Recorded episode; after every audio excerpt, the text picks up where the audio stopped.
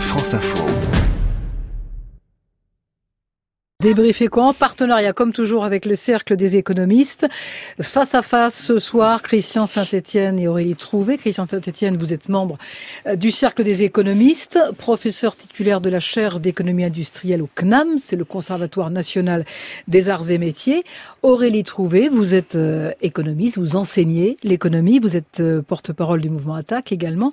Avant de parler de la dette de la France qui se creuse encore et toujours, parlons du G20 d'Osaka Emmanuel, le G20 qui regroupe les pays les plus riches de la planète. Voilà, les 19 pays les plus avancés, plus l'Union européenne. Alors une réunion, pourquoi faire serait-on tenté euh, d'interroger d'entrée de jeu? Ce sommet a été pris en otage par la rencontre entre le président américain Donald Trump et son homologue chinois Xi Jinping.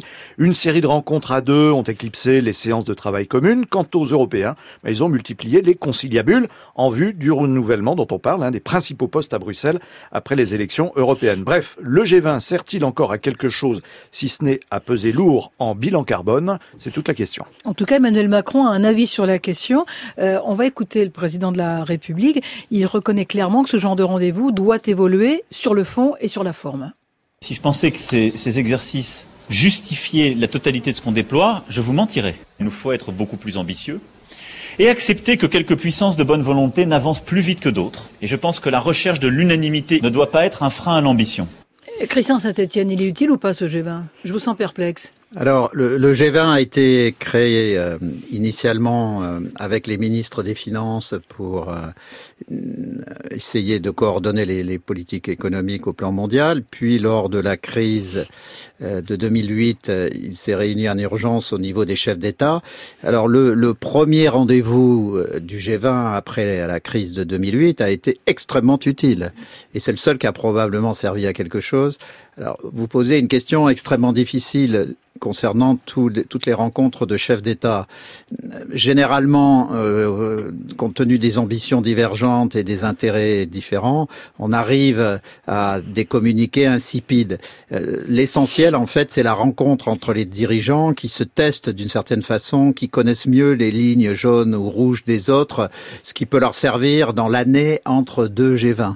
Voilà, c'est une façon de se rencontrer comme un peu des cousins qui soient une fois par an à la table familiale et qui testent leurs idées euh, sur les questions politiques. On va y revenir. Christian Saint-Etienne, Aurélie Trouvé, une réunion pour rien, ce, ce sommet du G20 à Osaka, vendredi et samedi Mais Ce qui est sûr, je, vais, dire la même chose, c'est que les G7, les G20, en fait, sont de moins en moins les directoires du monde qu'ils ont pu être ou pu paraître à un moment donné.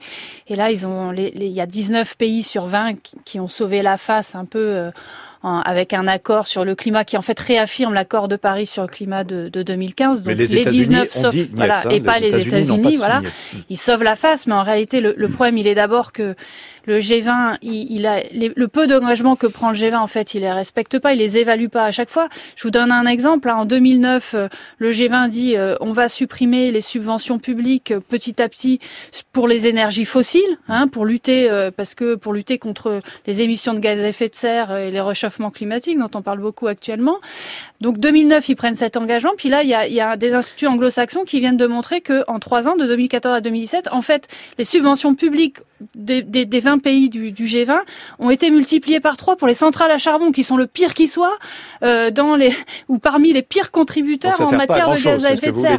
Voilà, et même les hmm. pays en tant que tels parce que la France n'a pas n'a pas respecté ses engagements en termes de d'émissions de, de, gaz à effet de serre et d'énergie renouvelable en 2017 et en 2018. Donc c'est un peu compliqué après sur le plan de la géopolitique et géopolitique économique, on a vu le point d'orgue, euh, je le disais, de ce sommet, la rencontre Trump-Xi Jinping. Alors ces deux leaders que vous n'épargnez pas dans votre dernier livre, Christian Saint-Etienne, publié à l'Observatoire, Trump et Jinping, les apprentis sorciers vers un conflit mondial. Pourquoi nous, Européens, n'arrivons pas à capter l'attention sur la scène internationale? C'est toujours ces deux lascars qui ont, euh, qui ont la une. C'est parce que, j'utilise souvent cette phrase, l'Europe est une masse inorganisé en puissance, c'est-à-dire que sur le papier on pèse lourd, 20% euh, du PIB mondial. Mais en réalité, nous n'existons pas. Euh, si vous imaginez le monde comme un grand échiquier, euh, vous avez les États-Unis, la Chine, qui sont comme des grandes boules d'acier d'un mètre de diamètre. Vous avez la Russie, le Brésil, l'Inde, qui sont des boules d'acier de, d'un demi-mètre de diamètre.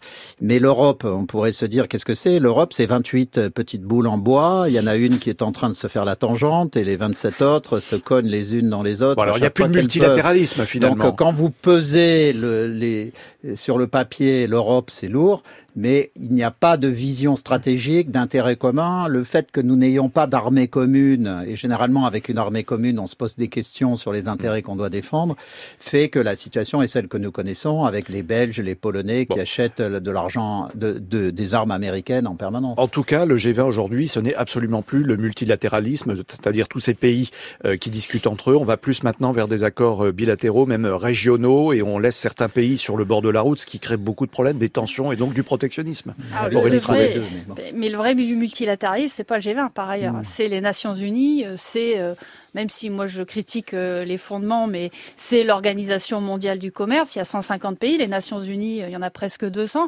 et, et donc c'est pas seulement les 20 puissances les plus riches du G20, c'est-à-dire que les pays euh, euh, les plus pauvres et la plupart des pays du monde ont droit aussi à, à, dire quelque chose, quoi. Hein. Et par ailleurs, sur le multilatéralisme, si en fait les plus gros dégâts viennent des 20 quand ils font des bêtises. Exactement. mais par ailleurs, le G20 est, est proprement inefficace aujourd'hui pour répondre aux grands enjeux auxquels devrait répondre une instance multilatérale. Un, l'urgence écologique, parce que ça se règle pas euh, tout seul, hein, un seul pays. Deux, les questions migratoires. On a besoin de coopération, de solidarité, de régulation internationale et multilatérale.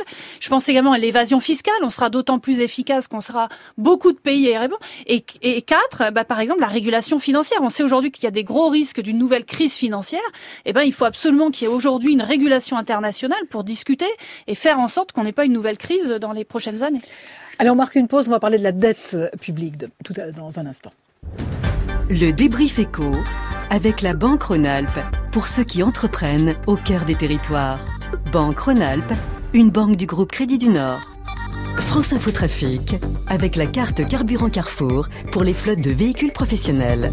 Plus d'infos sur carte-carburant.carrefour.fr. Marion Bargia qui est toujours euh, avec nous, c'est toujours aussi compliqué sur la 13. Oui, la circulation est toujours complètement saturée en région parisienne. Plus d'une heure de trajet de Mantes-la-Ville jusqu'au périphérique au lieu d'une demi-heure en temps normal. Les voitures sont complètement à l'arrêt au péage de Buchelet vers Paris et le péage de Saint-Arnoux vers Paris sur la 10 est lui aussi en train de se charger. Deux accidents à vous signaler sur l'A7 dans le sens Marseille-Lyon, le premier à Saint-Fons, le second à Solèze et ça provoque 40 minutes de ralentissement depuis Ternay. Un accident également en Bretagne sur la nationale 12 dans le sens Brest-Paris.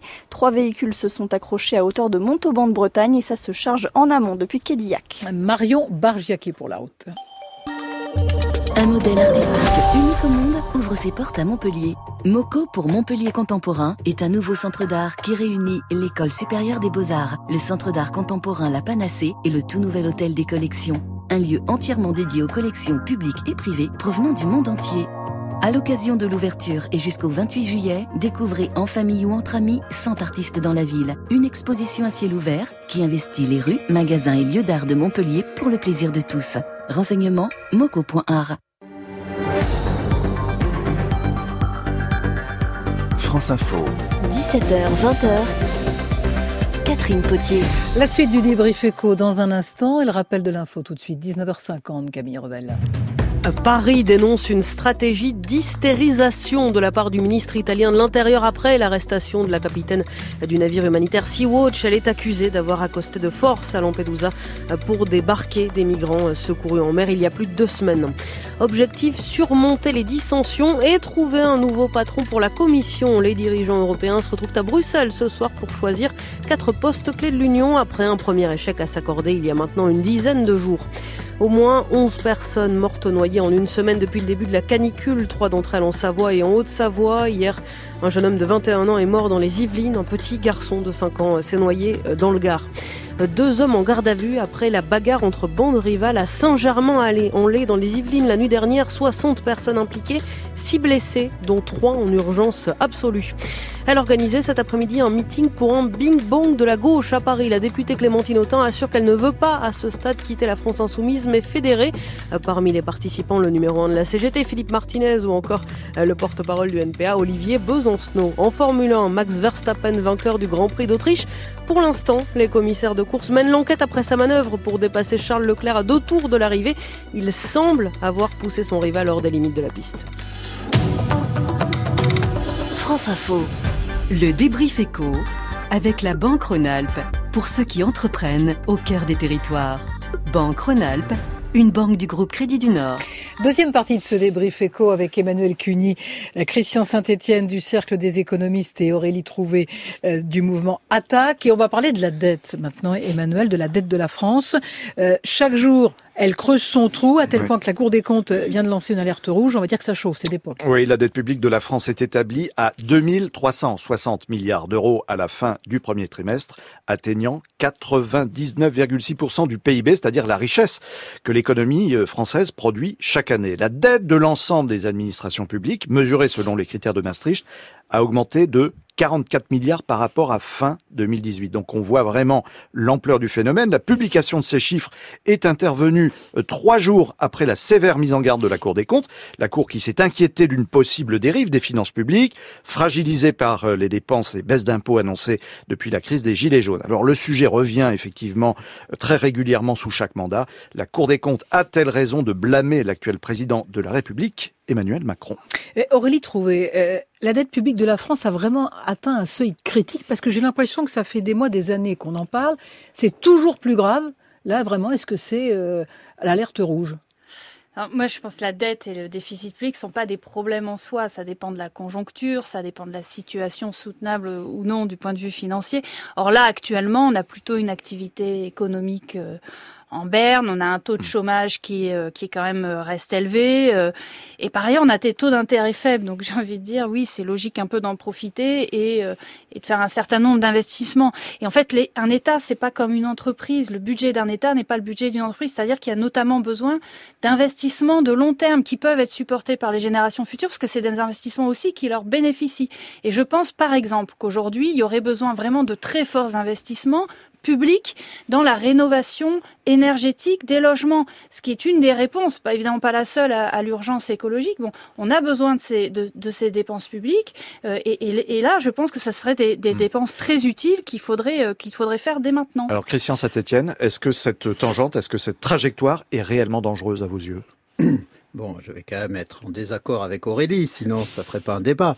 Euh, sur, sur ce point, vous l'êtes sur le fond, ça c'est voilà. clair. je vais distinguer le, le, le, passé et le futur parce que je crois qu'on confond toujours les deux. Donc, euh, pour le passé, on a une dette de 2360 milliards. Mhm. Sur les 2360, s'il y a 360 qui ont servi à financer l'investissement, c'est de l'optimisme euh, débridé. Hein, il y a certainement au moins 2000 sur les 2360 qui ont financé des dépenses euh, courantes pour l'avenir, si dans l'avenir, avec des taux zéro qui peuvent encore durer deux ans, trois ans, on utilisait réellement les déficits pour financer des uniquement des investissements, à ce moment-là, on pourrait causer. Le problème, c'est c'est-à-dire réparer le toit de la maison tant qu'il fait beau et avant que la pluie revienne. Voilà. Ça le problème, c'est qu'on n'utilise pas cet argent pour euh, pour faire cela. Euh, nous avons des besoins colossaux. On doit rattraper notre retard dans les nouvelles technologies. On doit investir dans l'intelligence artificielle, la robotisation, la transformation du système économique, la formation professionnelle. Mais l'argent là dont on parle ne sert pas à ça. Hmm. Donc, euh, sur le, en théorie, on est tous d'accord déficit qui finance de l'investissement, surtout si l'investissement avait des rendements significatifs avec un endettement à zéro, euh, banco. Hmm. Mais le problème, c'est que c'est pas le sujet. Enfin, une dette à, près de 100% du PIB et de la richesse, euh, si les taux remontent, parce que là ils sont très bas, vous le disiez, si les taux remontent, c'est une catastrophe, c'est explosif. Aurélie non, mais je, je, vais rejoindre quand même ce qui vient d'être dit sur euh, la nature de ces déficits publics, parce qu'effectivement, c'est maintenant comment on utilise, pourquoi ce déficit public a été, de quoi ça a été ça a été fait quoi. Hein, Or le problème, bon, c'est que en fait c'est il y a surtout une forte baisse de recettes publiques, hein, c'est ça. Et de mon point de vue, qui ne répond absolument pas à la, à la justice fiscale, parce que d'abord ça a commencé dès 2018 par 7 milliards de cadeaux fiscaux aux plus riches. Hein, c'est surtout les 0,1% les plus riches qui, qui, en bénéficient à travers notamment la suppression de, de, de l'impôt euh, sur la fortune, bon, notamment. Hein. Euh, mais il y a par exemple aussi euh, la, la, la, suppression pérenne de charges pour les entreprises qui, à mon avis, sont relativement inefficaces du point de vue de l'emploi et de l'investissement. Enfin, une série de décisions qui sont prises qui bénéficient en tout cas en partie aux plus riches et à l'inverse, il va y avoir par contre des baisses de dépenses publiques, à mon avis, dans des, dans des endroits où, qui vont toucher, pour le coup, les plus pauvres et les plus précaires. Et juste un mot sur l'assurance chômage.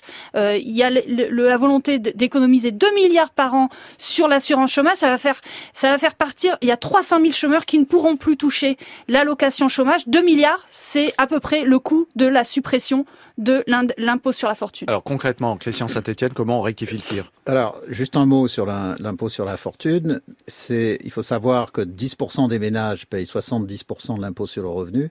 Il y a une concentration de, de fiscalité sur les plus riches. Donc, euh, quand euh, Macron supprime euh, l'impôt sur la fortune, d'ailleurs, il le supprime pas en totalité puisqu'il le transforme en IFI. En réalité, il réduit la, surfiscalité. Il réduit, il réduit la surfiscalité qui touche les riches. Mais enfin, c'est c'est pas le sujet qui m'intéresse le plus. ce qui m'intéresse le plus, c'est que euh, nous avons le record de la dépense publique en Europe avec 56 points de PIB, mais en contrepartie, c'est un peu la même chose que pour la dette. Qu'est-ce qu'il y a en contrepartie? Si nous avions un pays à 3% de chômage, hein, à, à, à 2,5, 3% de croissance, avec le record d'Europe de, la R&D de l'innovation, 100% euh, des jeunes qui sortent du système éducatif en parlant de langue, moi je dirais 56 points de PIB, ça me pose pas de problème en revanche, 56 points de PIB de dépenses publiques, 20% des jeunes qui sortent sans formation ou sans diplôme, un chômage des jeunes qui est deux fois plus élevé que celui des adultes. Donc vous avez dit le mot, le problème c'est celui de l'efficacité. Quand on a une forte dépense faible croissance, niveau d'inégalité, niveau de chômage très élevé, c'est qu'on a un problème de qualité de dépenses. Et ça, je pense que c'est le problème central de la France. C'est pas d'aujourd'hui, ça fait 30 ans. Ça fait 30 ans qu'on a un problème de qualité de dépenses. Ça fera l'objet de bien d'autres débats. C'est inquiétant pour l'avenir. Merci beaucoup, Christian Saint-Etienne du Cercle des économistes, Aurélie Trouvé, euh, porte-parole du mouvement Attaque. Très bonne semaine et à dimanche. À dimanche, Emmanuel Cuny.